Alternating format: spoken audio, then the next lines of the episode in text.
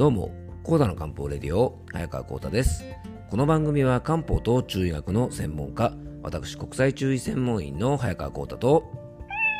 はい、アシスタントの猫林さんと2人でお届けいたします。猫林さん、今日もよろしくお願いいたします。はい、よろしくお願いいたします。えー、今回はですね、体に良いと言われる入浴、入浴文化っていつ頃あるの？いつ頃からあるの？というテーマでお届けしたいと思います。えー、テーマから噛みましたね、えー、すいませんでしたね。はい。で、小林さん、なんか久しぶりですね。うん、ここのとこね、ちょっと僕も出張先から届けたりしてたんでね、あの猫林さんの登場はちょっと久しぶりになりますんでね、まあ、改めてよろしくお願いします。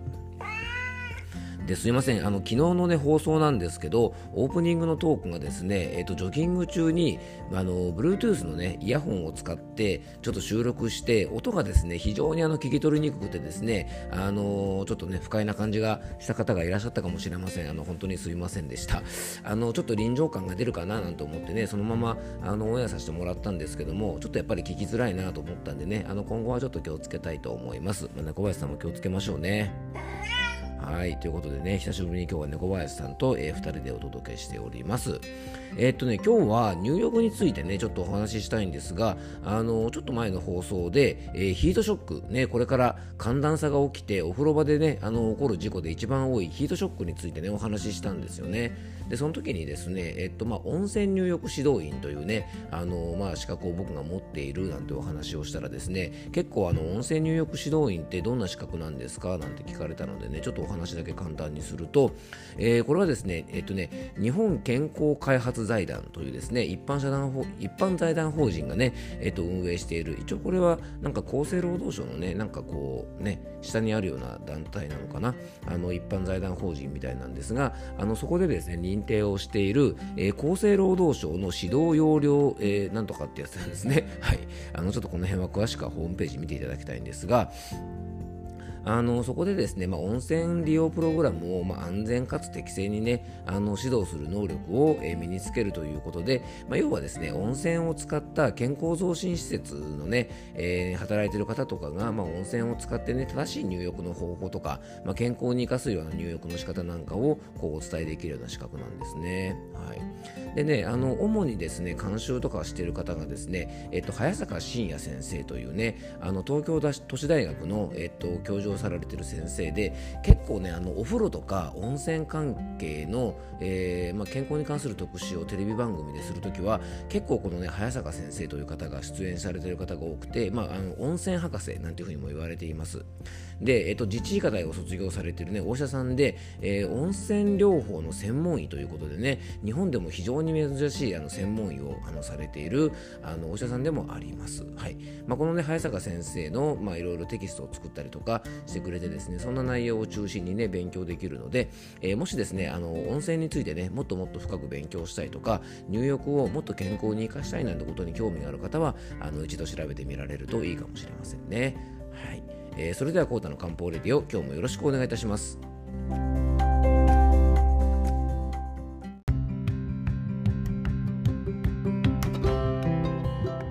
いうことでね、今日の本題の方に入っていきたいと思うんですが、えー、健康にいいと言われる入浴なんですが、このね、えっと、湯船にお湯を張って、えー、湯船に浸かるこの入浴という文化はね、まあ、いつ頃から始まったのかなんてお話をしていきたいと思います。まあ、ちょっとね、あの直接的に健康に関わる話かっていうと、ちょ,、まあ、ちょっと微妙といえば微妙なんですが、あのちょっとね、これいろんな考え方があると思うのでね、今日のテーマとして取り上げていきたいと思います。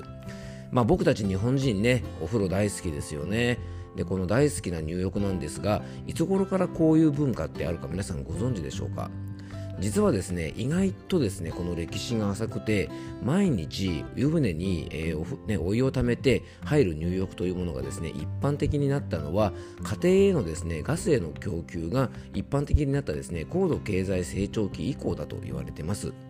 えー、しかしですねいわゆる湯地と言われるねあの温泉を使った湯当時の歴史はですね非常に古くて、えー、地下より分け出てくる温泉にはですねいろんなねあの神話とも、えー、つながりが深くあるというふうに知られていて日本人にとってですねこの温泉とか入浴というのは非常に縁が深いものだと考えられているんですね。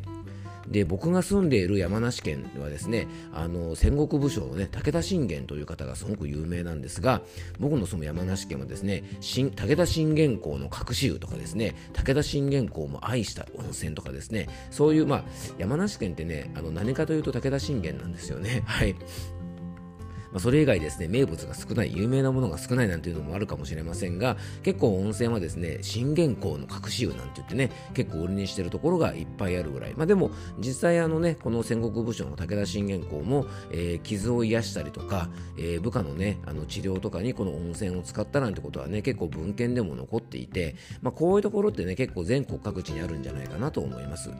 まあそれぐらいね、古くから温泉とか入浴というのは、えー、愛されていたんですね。でもですね実は毎日この湯船に浸かる習慣ねあの入浴の習慣の是非というのはですね江戸時代ぐらいから漢方医たちの間で非常にねあの激しく論じられてきました。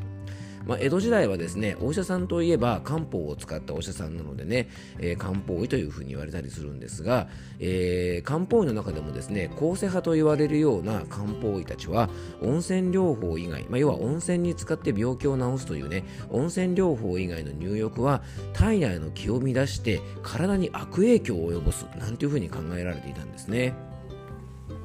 で皆さんも耳にしたことあるかもしれませんが「養生君」というね本で有名な、えー、貝原越賢というねあの方がいるんですがねその方ですらですね10日に一度ぬるま湯に沐浴すればいいぐらいでそれ以上の入浴は逆に体の毒になるというふうにね養生君にも書かれています。でこれに対してですね古法派と言われている漢方医たちは適度な入浴は気の循環を良くして体内の毒素を外に排出するのに、えー、助かるというふうに論じています。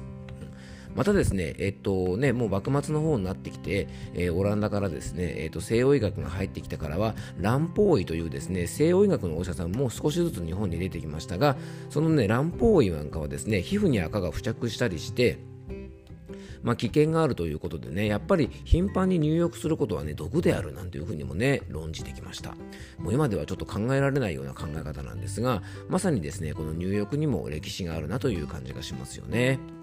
で、まあこれね、実際どうなのかというと、まあ今はね、先ほどお話ししたように、まあ温泉入浴指導員とかですね、入浴に関するエビデンスがいろいろあの分かってきてます。で、世界的に見てもですね、えー、っと、フランスなんかとかね、ドイツなんかでもあるのかな、結構あのね、いわゆるあの、湯地をする、湯湯治をする、あの、スパみたいなところがね、世界的にも結構ね、使われたりしてるぐらい、まあこのね、温泉とか入浴に関するエビデンス、今いろいろ分かってきてます。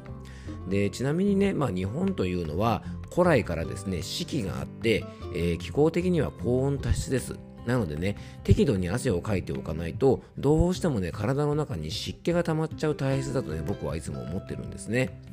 でまた大陸性のですね乾燥的な気候ではなくてですね海に囲まれた湿った空気がすごくたくさんあるね海洋性の気候のあの日本はですねやっぱこれもね適度に体の中に水分をこう入れ替える要はお風呂にゆっくり入って少し汗をかいて体の水分を入れ替えることはですね僕非常に必要じゃないかなというふうに、えー、思っています。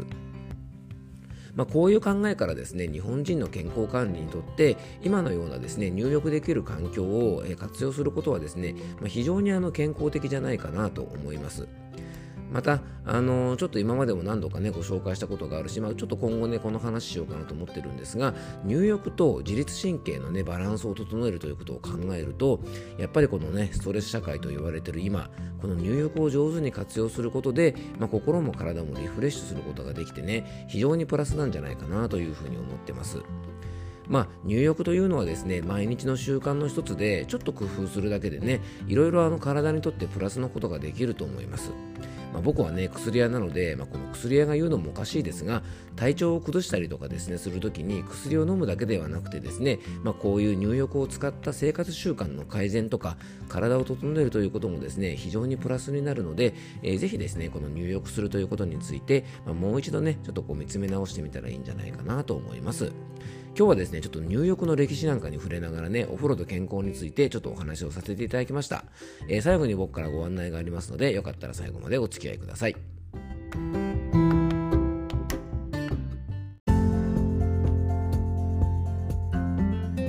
はいということでね今日は体に良いと言われる入浴。入浴文化っていつ頃からあるのというテーマでお届けしました。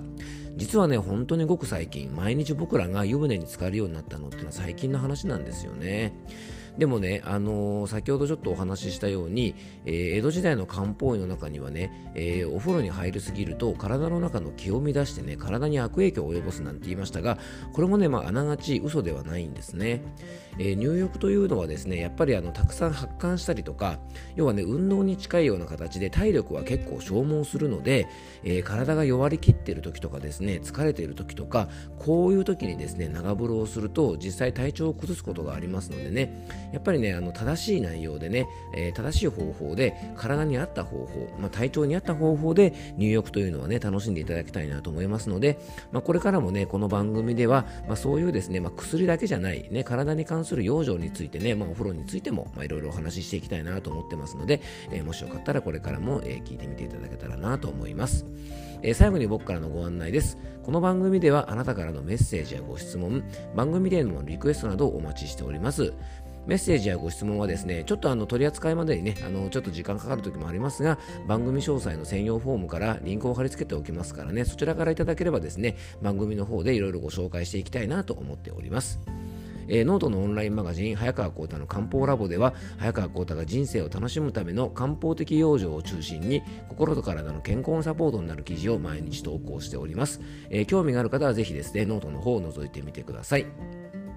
えー、今日も聞いていただきありがとうございます。どうぞ素敵な一日をお過ごしください。漢方専科サーター薬房の早川浩太でした。では、また明日。